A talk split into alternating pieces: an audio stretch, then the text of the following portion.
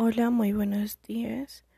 Hoy voy a hablar sobre mi libro del ser y el libro del ser que escogí fue La meditación y el estado superior de la conciencia de Daniel Golden, que es un autor de inteligencia emocional y este libro tuvo dos ediciones.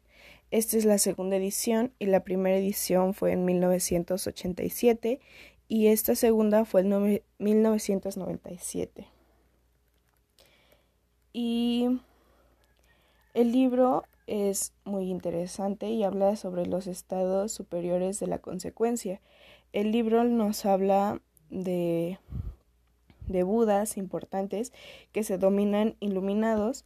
Nos habla que cada cierto tiempo en el paso de los años aparece un Buda que viene a inclinar o enseñar acerca de la enseñanza y sabiduría que durante su tiempo él ha aprendido. Y en lo especial fue uno de los más inteligentes e importantes en el área de sufrimiento y de la mente humana. Descubrió los descubrió las corrupciones de la mente y grafología.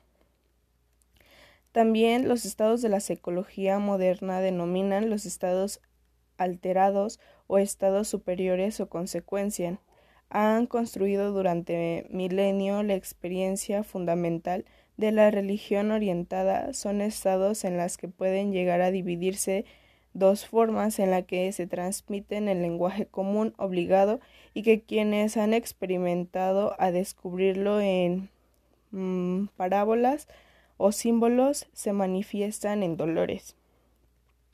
Una de las mejores formas de aprender a controlar la mente y aprender a cuidar nuestro interior de meditación es medir y practicar varios beneficios de nuestra salud mental, ya que esto nos va a ayudar a corto, mediano y largo plazo, porque si nosotros empezamos a meditar, nuestro cuerpo y nuestra salud mental nos las va a estar agradecidos y algo que decía el libro era que si tú empiezas a meditar desde, desde hoy, por ejemplo, sí vas a notar cambios, pero no tan notorios si lo estuvieras haciendo a largo tiempo. Si lo sigues haciendo constantemente, vas a tener eh, resultados más productivos y resultados que te van a llenar más a ti mismo. Y también cuando somos consistentes de que tenemos el poder de controlar nuestra mente, nos damos cuenta de que así podemos conseguir un estado de bienestar emocional que nos ayudará a llevar mejor la situación.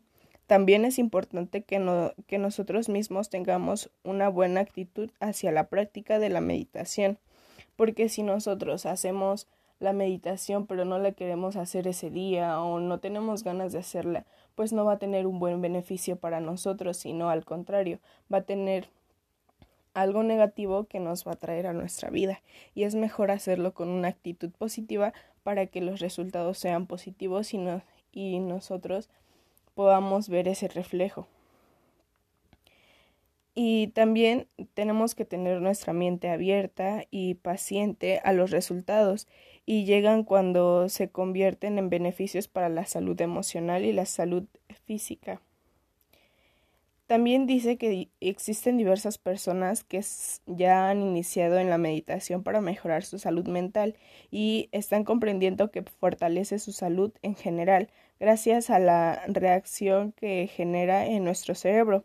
La reacción entre bienestar y meditación está más en clara puesto que aporta beneficios en, en el sistema inmune a nivel cardíaco y ayuda a gestiones de las emociones. Además, son varios sus beneficios a la hora de irnos a dormir para mejorar nuestro descanso. Eh, meditar antes de dormir también nos ayuda a tener un sueño más reparador gracias a la, a la calma que genera nuestra mente. Meditando aprendemos a silenciar el, el alboroto provocado por muchas mm, cosas que tenemos en nuestra mente. Esto ayudará a que tengamos una no ayudará a que no tengamos una pesadilla y a reducir el insomnio entre otros beneficios que genera la meditación antes de dormir.